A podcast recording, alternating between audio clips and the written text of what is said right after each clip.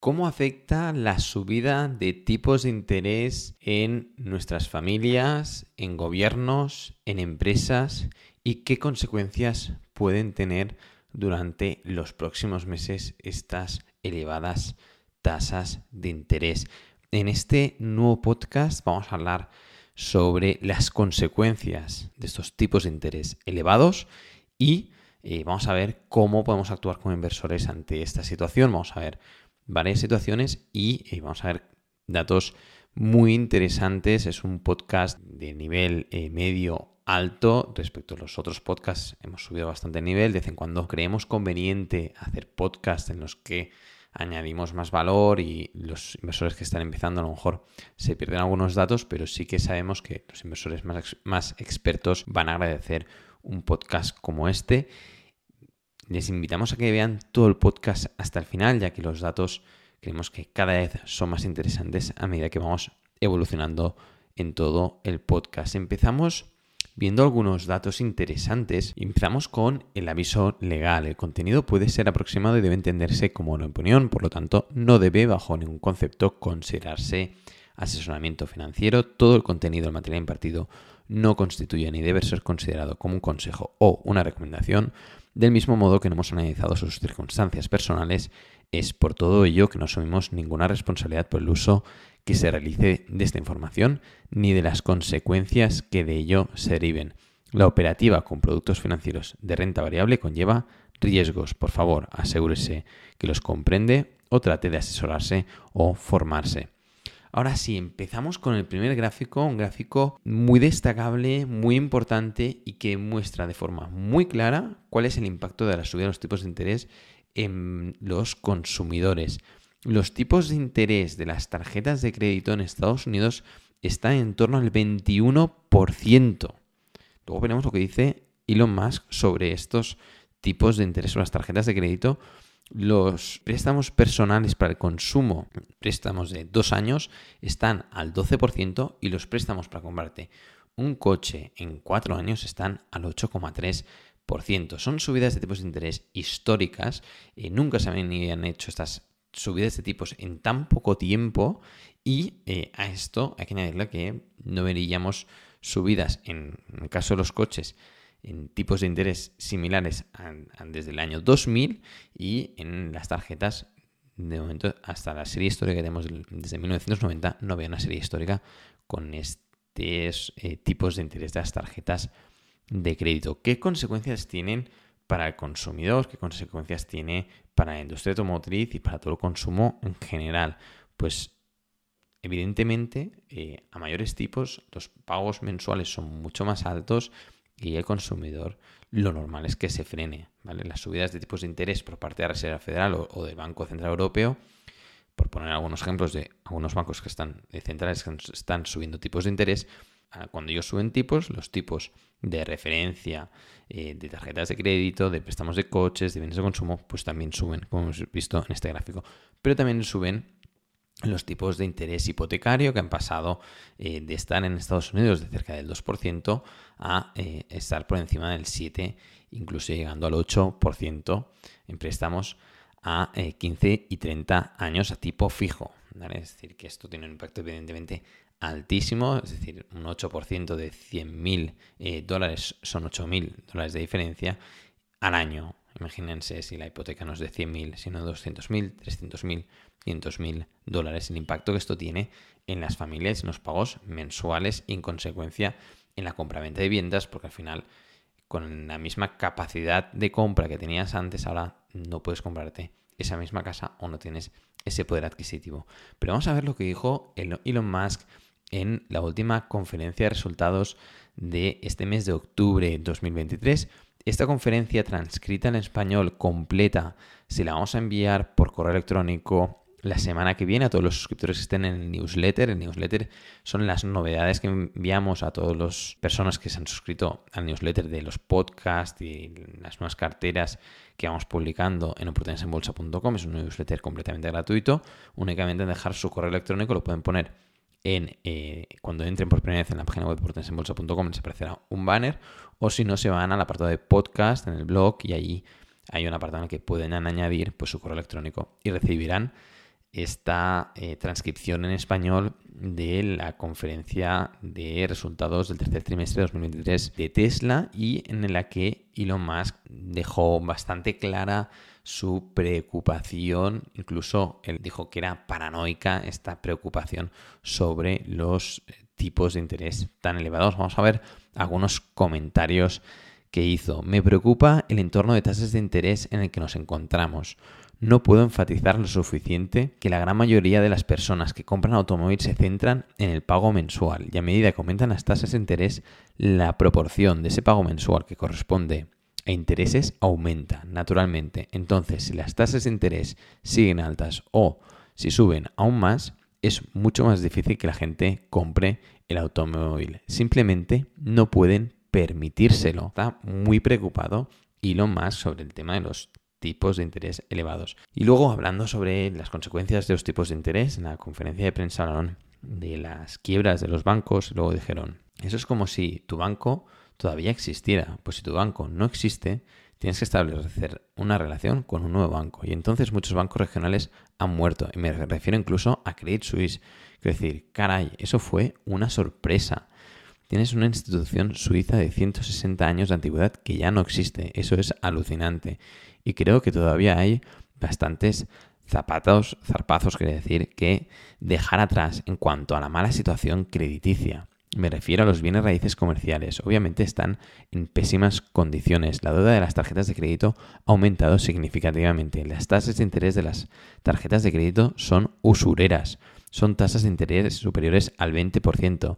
Es decir, lo que con el tiempo se vuelve obviamente extremadamente castigador, porque si alguien paga un interés del 20% por sus tarjetas de crédito, significa que no puede liquidarlas. Y si no puede pagarlos y todavía está acumulando intereses al 20%, en el mejor de los casos se dirige a un mal lugar. Cuidado con los comentarios de Elon Musk de esta conferencia de prensa de octubre de 2023. Y hay más porque eh, Elon Musk, recordemos que lo pasó realmente mal en la crisis financiera en 2009 y luego también lo pasó mal en 2017.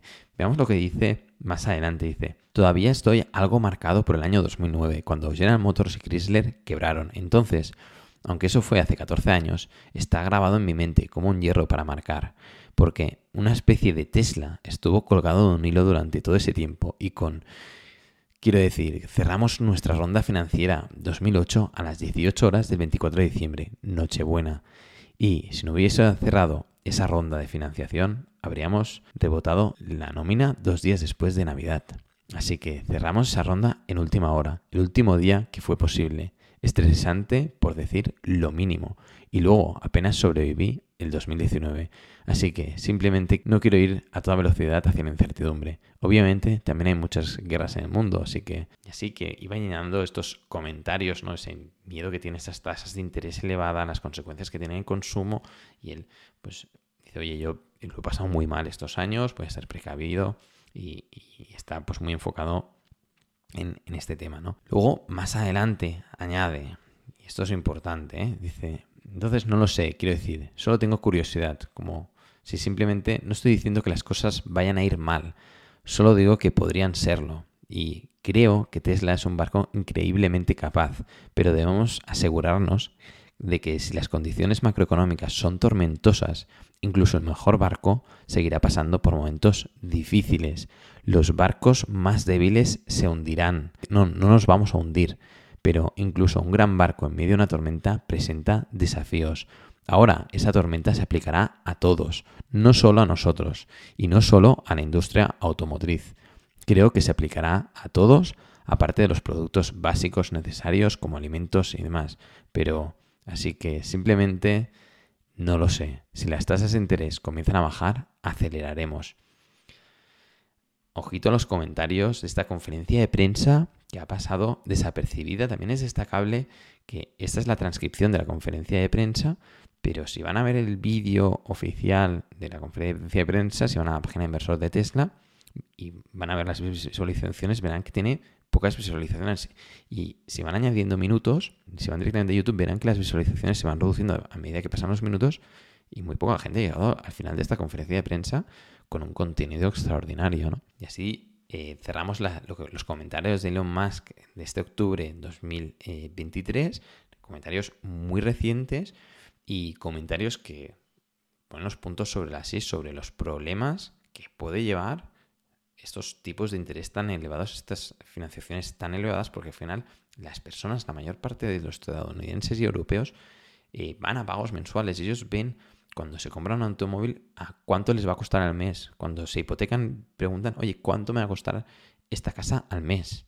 Van y miran lo que les va a costar cada mes, ¿no? no miran el coste total del coche, sino van a la mensualidad y eso es lo que se refiere Elon Musk. Y cuando se suben todos esos tipos de interés y añades pues deuda en tarjetas de crédito, deuda en, bienes de consumo, eh, deuda hipotecaria, estas familias quedan estranguladas y el consumo se desploma. ¿no? ¿Y qué otras consecuencias tiene? Pues las subidas de tipos de interés de este ciclo económico de estos últimos años, o en especial del último año, porque han sido en un único año estas subidas de tipos de interés, han implicado subidas de tipos de interés en deuda gubernamental y en deuda corporativa. En deuda corporativa de todos los grados de inversión. Y ahora vamos a ver un gráfico en el que podemos ver que hay una disparidad, algo que no sucede habitualmente y que está sucediendo actualmente y que es sin duda muy singular y que seguramente no lo habrán leído, no lo habrán visto y no lo habrán descubierto hasta que se lo expliquemos. Así que estén muy atentos al siguiente gráfico. En el siguiente gráfico lo que podemos ver es que, y los que nos están oyendo, pues se lo explicamos, luego pueden ver el vídeo, ya estén en, Spotify o en, YouTube, podrán, el podrán ver el vídeo de este podcast. Si están en otras plataformas, seguramente únicamente lo escucharán, pero si van a nuestra página web de proteasenbolsa.com podrán ver pues, estos gráficos en el vídeo. Vamos a comparar eh, la evolución de los bonos del tesoro a 10 años de Estados Unidos, los tipos de interés de los bonos corporativos eh, de máxima calidad crediticia, los AAA de Moody's, los siguientes de menor calidad crediticia, que son los BAA de Moody's, que son empresas en grado de inversión pero de menor calidad crediticia, y luego las high los bonos basura, los bonos corporativos de alto rendimiento. De media, lo normal es que, y siempre es así, pues la mayor calidad crediticia se la llevan los bonos del Tesoro a 10 años de Estados Unidos, gubernamentales, y con lo cual estos son los que dan menos intereses, ¿no? Y a medida que vamos incrementando o reduciendo la calidad crediticia, se van incrementando los tipos de interés en ese, en ese tipo de activo. ¿no? Si tú inviertes en bonos corporativos BAA, te van a pagar mayores intereses que en los de AAA y si inviertes en los bonos basura, pues evidentemente eso es mucho más arriesgado y las empresas tienen que pagar mayores intereses por invertir ahí y con lo cual los tipos de interés son más altos. Bien, hasta aquí todo normal.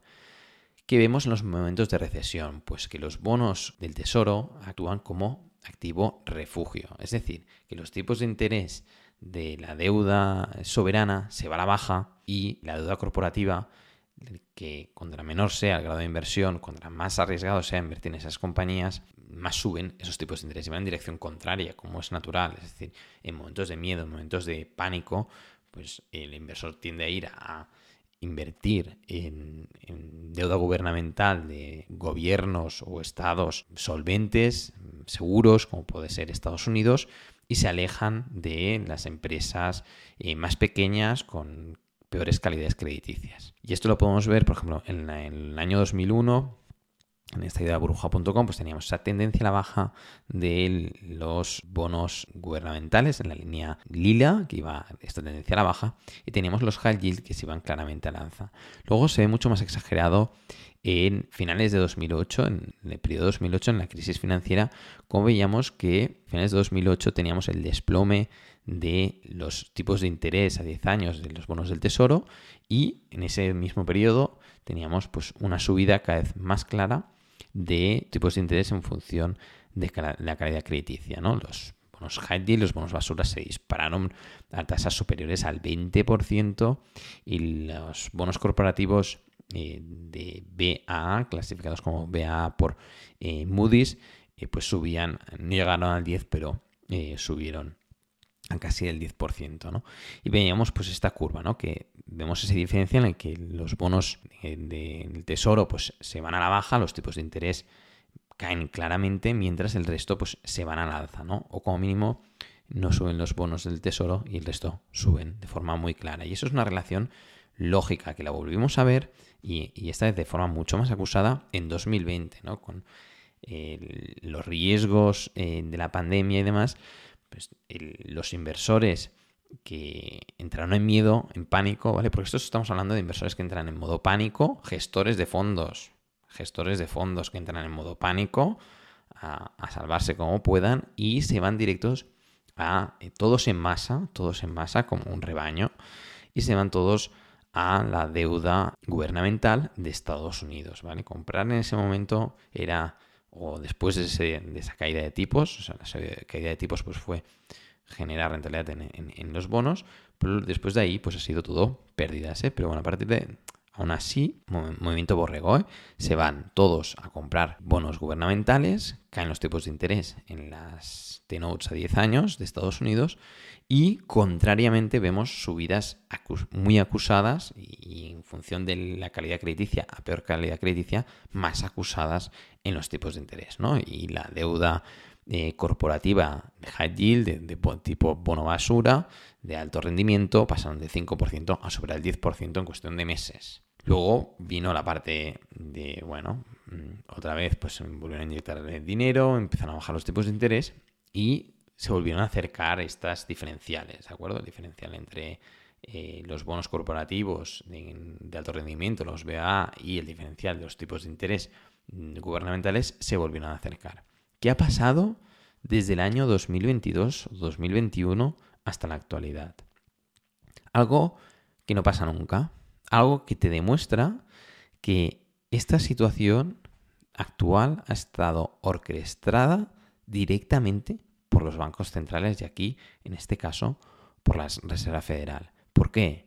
Porque estamos viendo cómo de forma prácticamente clonada los tipos de interés han ido al alza eh, de forma simétrica en los las T-Notes a 10 años, en los bonos del tesoro a 10 años y de forma proporcional en función de la calidad crediticia en los bonos corporativos en distintos grados de inversión. Es decir, que no hay diferencial. Es decir, los tipos de interés han subido en la deuda gubernamental de la misma forma o de forma muy proporcional con un coeficiente de correlación altísimo con los bonos corporativos AAA, los BAA y los bonos high yield. La diferencia es el, diferencial en función de la calidad crediticia. Pero no ha habido un comportamiento dispar, no ha habido unos bonos gubernamentales que se van a la baja en momento de miedo, de pánico, y un corporativo que se va al alza. Este momento no se está dando. Se dio en la crisis financiera, se dio en, la pandemia del COVID y se dio en eh, la burbuja.com. Y no se está dando actualmente. Esto es un dato a tener en cuenta. Es un dato que dice, oye, cuidado, porque esto que estamos viendo ahora lo está dirigiendo directamente a Reserva Federal y ahora veremos datos que lo corroboran.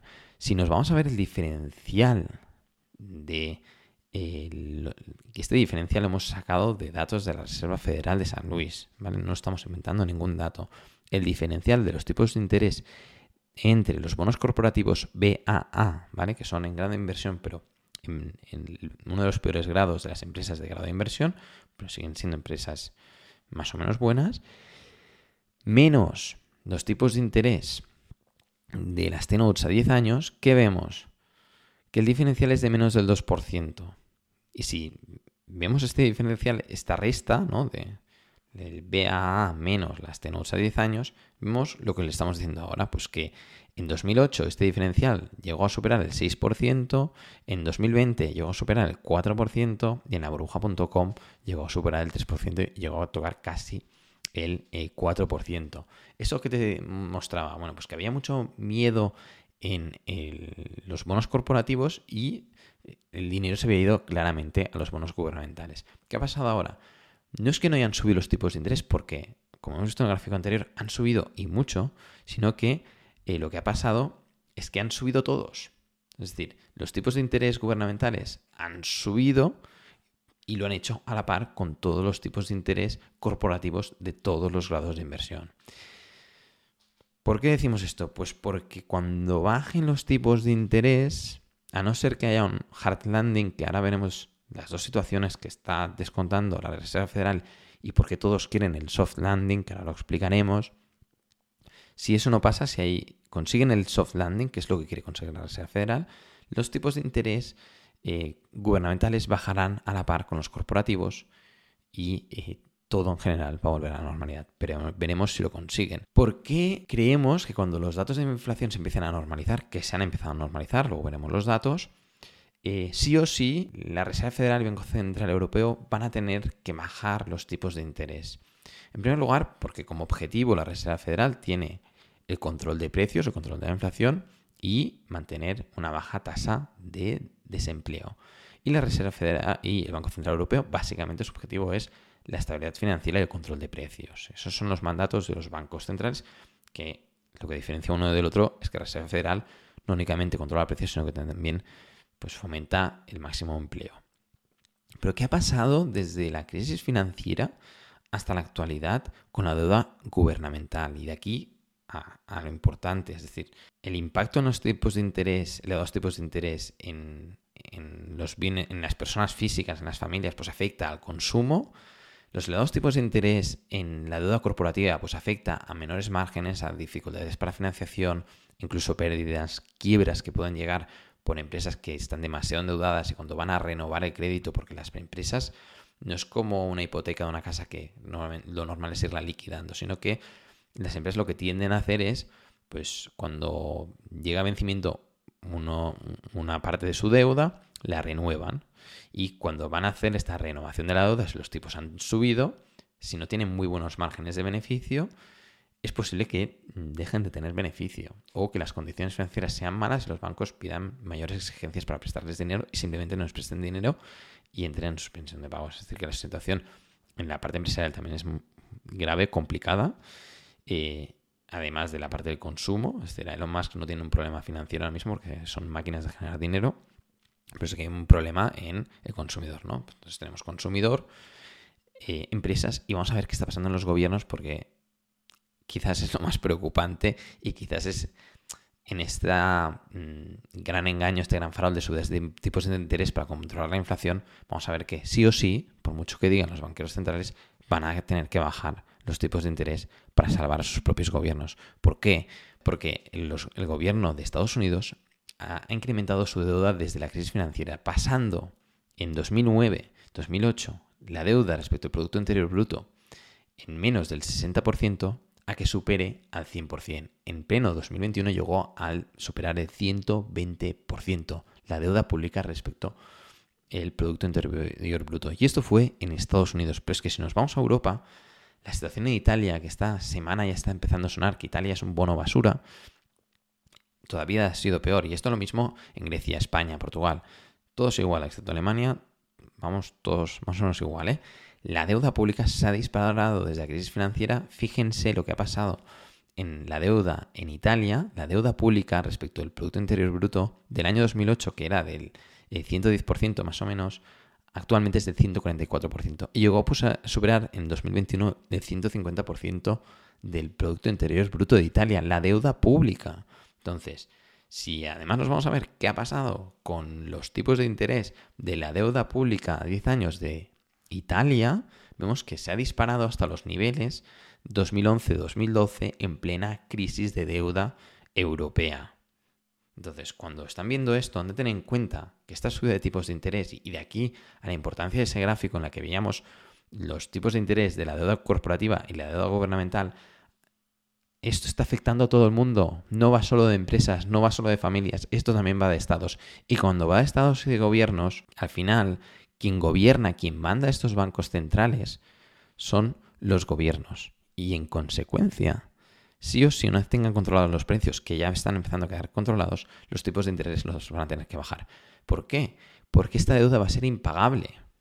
Va a ser impagable. Si en 2011-2012, que tenían mucha menos deuda, a estos tipos de interés, Italia, España, Grecia, Portugal ya tenían problemas para pagar la deuda, ahora que están en tipos de interés similares, porque el 4,5% que se ve en octubre y ahora están remontando otra vez a este 4,5%, son tipos de interés que a partir de ahí solo se vieron en los peores momentos de 2008 y en 2011-2012 en la crisis de deuda soberana de Europa. Entonces, en esos niveles, cuando hasta ahora estaban tranquilos los gobiernos, porque mm, los políticos mm, autonómicos eh, o más o de menor nivel no son conscientes de que el problema viene cuando vence la deuda. Es decir, ellos tienen, vienen de un periodo de tipos de interés completamente ilógicos, completamente artificiales, completamente sin sentido, y lo hemos dicho una y otra vez en la parte pública en la parte privada del tema de la deuda pública. Eso estaba clarísimo. Y ante esos tipos de interés tan bajos, me decir, oye, ahora que tenemos, no tenemos de pagar tantos intereses por la deuda, vamos a aprovechar para reducir la deuda pública, lo que han hecho ha sido incrementarla, porque como es más barato, ellos van viendo lo que han de pagar cada año y dicen, bueno, esto es barato, eh, fíjense la mentalidad y el nivel político, ¿eh? pero bueno. En cambio, de reducir la deuda lo que han hecho ha sido incrementarla. Cuando llegan a vencimiento, pues la deuda de dos años, de cinco años, de siete años, de diez años, de quince años y de veinte años, cuando vaya llegando a vencimiento, ya han de volver a refinanciar la deuda, porque la han de volver a refinanciar sí o sí. ¿Qué pasa? Que los tipos de interés suben, entonces el coste de esta deuda pública va incrementándose y las posibilidades de pago que tienen estos países se reducen. Entonces, aquí es donde viene el problema. De aquí esta caída de Italia a, bono basura y el efecto dominó, como han dicho algunos medios de comunicación, este titulares de un medio de comunicación, que puede generar pues, este mercado frágil, como han dicho ellos, pero lo que hay es un problema, de nuevo, posible problema de deuda soberana que han provocado los mismos eh, gobiernos eh, de Europa y también de Estados Unidos. Con lo cual, teniendo en cuenta esta situación, a la que esté bajando la inflación, que irá bajando, como hemos visto, lo normal es que los precios, eh, que los tipos de interés vuelvan a la normalidad. ¿Por qué? Pues porque los gobiernos son los primeros interesados en que esto sea así. ¿Qué ha hecho la Reserva Federal? Les hemos mostrado un gráfico que creemos que es el más claro. La Reserva Federal incrementaron muchísimo la masa monetaria. Ahora esta masa monetaria se está reduciendo, la han reducido, la están reduciendo muchísimo. Y lo otro que miran es el gasto de consumidor, que es esta línea roja, eh, el índice del gasto de consumidor que en términos generales anticipa muy bien cómo va a evolucionar la inflación. Y ellos, en función de la masa monetaria y del gasto de consumidor, pues pueden hacer un cálculo más o menos de por dónde irán los tiros de la inflación. ¿no?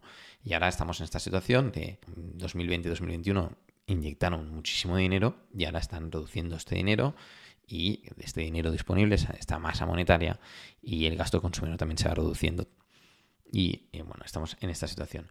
Ahora vamos a ver cuál es el objetivo de la Reserva Federal cuando dicen que es un soft landing, ¿vale? Un aterrizaje suave o un hard landing. Ellos quieren, y lo han dejado así por escrito en su blog de Reserva Federal de San Luis, así que vayan y léenlo ustedes mismos si quieren entretenerse sobre este tema, quieren conseguir un aterrizaje al estilo años 90. En los años 90 también hubo un momento en que había una elevada inflación y el gasto de consumidores eh, era elevado y tenían de controlar los precios si al mismo tiempo que la tasa de desempleo pues siguiera baja, ¿no? Subieron los tipos de interés, esos son los Federal Fund, Rates, eh, pasaron en la línea negra del 3% al 6%, la doblaron, no como ahora que han pasado de 0 a 5, pero como mínimo lo doblaron, y consiguieron que la tasa de desempleo pues eh, siguiera bajando y que el, gasto del consumidor pues siguiera bajo, ¿no? Y eso fue como maravilloso. Entonces, consiguieron que no hubiera una gran recesión y que el desempleo se mantuviera bajo y los precios se controlaran. ¿Qué no quieren? Pues que no quieren que pase como pasó en los años 80, eh, en el que tuvieron de subir los tipos de interés, bajarlos, volverlos a subir y aún así, eh, para conseguir que el consumidor bajara el ritmo, la tasa de desempleo pasó de 5% al 10% y periodos de recesión importantes del 81 al 82. Esto sería un hard landing, ¿vale?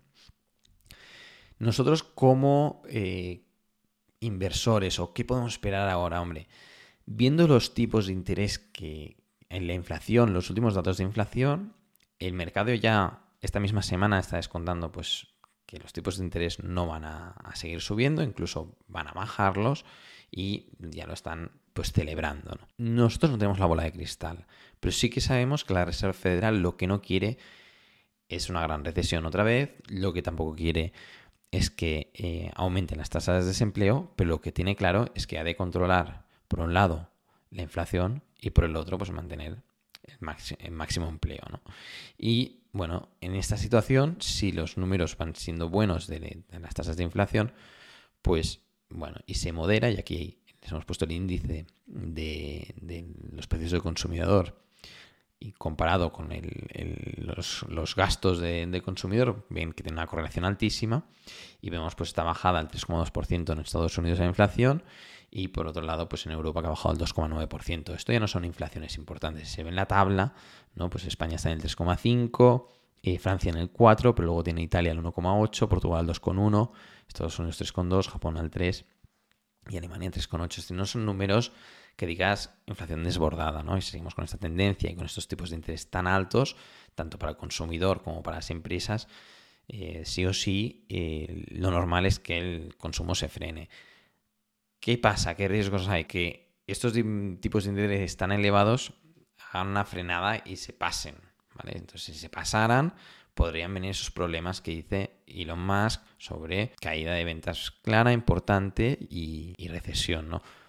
que por cierto, no vamos a entrar en detalles, pero Alemania olió mal el dato que publicaron de, crecimiento en Producto Interior Bruto, que pusieron cero para salir de esa recesión técnica. ¿eh? seguramente ya estaba en recesión Alemania y va a volver en recesión. Hasta aquí la parte de los tipos de interés, es decir, tenemos estos tipos de interés para el consumo que evidentemente impactan mucho en el consumidor porque reducen su capacidad de compra y ese es el objetivo para que reduzcan el consumo, pero hay riesgo de que se pasen de frenada estos tipos de interés y en los bonos corporativos, en todos los lados de inversión, pues los tipos han subido de forma lineal y proporcional a la deuda gubernamental y con lo cual creemos que si no hay un momento en el que venga una recesión importante y se hayan pasado de frenada, los tipos de interés corporativos van a bajar a la par con los tipos de interés gubernamentales con lo cual las empresas van a volver a poder coger aire y respirar más tranquilas. Y eso es un poco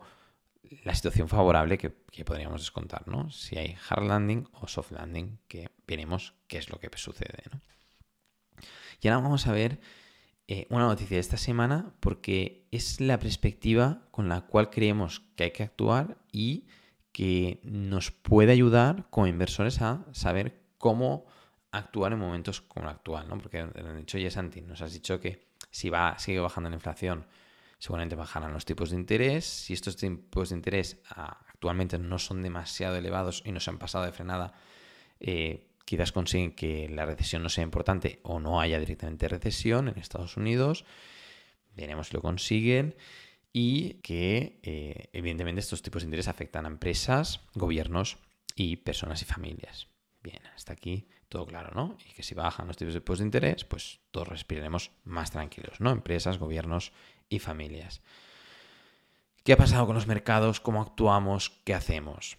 La perspectiva a seguir, creo que Elena de Boredo esta semana la ha demostrado. Está haciendo portada. ¿Por qué? Porque está haciendo una OPA para mm, en las acciones de Prosegur, que ya tenía el 59%, pues ha hecho una OPA para alcanzar el 75%.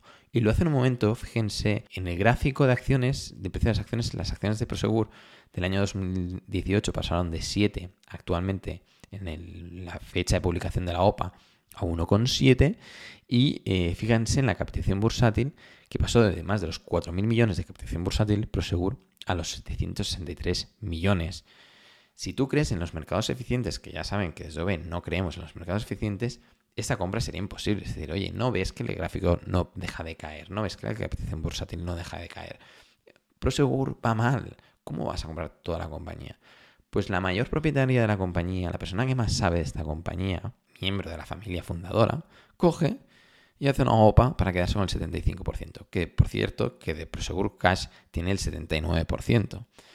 Pues solo hemos cogido un dato para que se hagan la idea. Estos son los flujos de caja libre pasados y las previsiones futuras de los próximos años. Si ven, los flujos de caja no han sido lineales, pero más o menos han sido una tendencia al alza. ¿no? Si, juntan los mínimos del año 2011, 2018 y 2023 y los máximos, pues más o menos la tendencia de flujos de caja va al alza y puedes estimar que durante los próximos años, más o menos, Prosegur va a generar unos flujos de caja de 200 millones. ahora mismo capitaliza por 700 millones. Imagínate que tú tienes una empresa, vamos a hacer los números, vamos a sacar algunos ceros para que sea más fácil. Tienes una empresa que genera 2 eh, millones de flujos de caja libre cada año. ¿Vale? La tienes en la totalidad, eres el propietario de esa compañía. ¿Tú la venderías por 7 millones? Es decir, tú dices, sabes que de aquí 3 años y medio, ¿no? Cada año ganas 2 millones. 2 millones el siguiente año en flujos de caja libre y luego con ese dinero haces lo que te dé la gana. Pero tú tendrás, una vez has pagado sueldos a todo el mundo, el tuyo, los de todos y todos los gastos de la compañía, te quedan 2 millones de flujos de caja libre. Primer año 2 millones, segundo año otros 2, tienes 4, tercer año otros 2, ya tienes 6 y a cabo de medio año, medio millón más, hay un millón más eh, y 7 millones de, de euros. ¿Tú venderías tu empresa por 7 millones? Porque es lo mismo. Es decir, 200 millones de free cash flow, venderla por 700 millones, yo no la vendería. Es decir, yo una empresa que me genera 2 millones de free cash flows, no la vendo por 7 ni loco. Es decir, que ni me llamen. Es decir, por menos de 20 no hace falta ni que levanten el teléfono y prueben, porque no os la voy a vender. Es decir, mm, sería absurdo. Es decir, no hay una inversión alternativa razonable, sensata, eh, que pueda compensar ese riesgo. Es que me quedo con los 2 millones si quiero arriesgarme los 2 millones de free cash que me va generando, yo los arriesgaré, pero mi empresa sigue siendo mía. Pues eso es la situación del mercado. Es decir, el mercado está valorando Prosegur por 700 millones, cuando, ¿cómo va a valer 700 millones una empresa que genera flujos de caja libre por 200? Prosegur, como mínimo, por valer, vale 2.000 millones. Y la señora Elena Reboredo lo sabe. Y por eso ha comprado la compañía. ¿Hay guerra? Sí. ¿Hay inflación? Sí. ¿Hay riesgo de recesión? Sí. Y aún así ha comprado la compañía. ¿Por qué? Porque cotiza a muy buenos precios. No, los va, no va a hacer una OPA sobre la compañía cuando capitalizaba por 4.000 millones. ¿Por qué? Mm, hace crecer mucho la compañía para que la compra esté, hecha a precios razonables. Pero cotizando a 700 millones, está de ganga.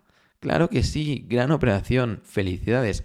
Elena Reboredo es una operación corporativa y nos gusta porque te está demostrando una empresaria que ya es millonaria, que por un lado está concentrando sus posiciones y que por otra está pensando como propietario independientemente de lo que hagan los mercados financieros. Y es como hemos de pensar nosotros y hemos es como hemos de actuar nosotros en esta situación tan complicada. Y ahora vamos a la segunda parte de este podcast,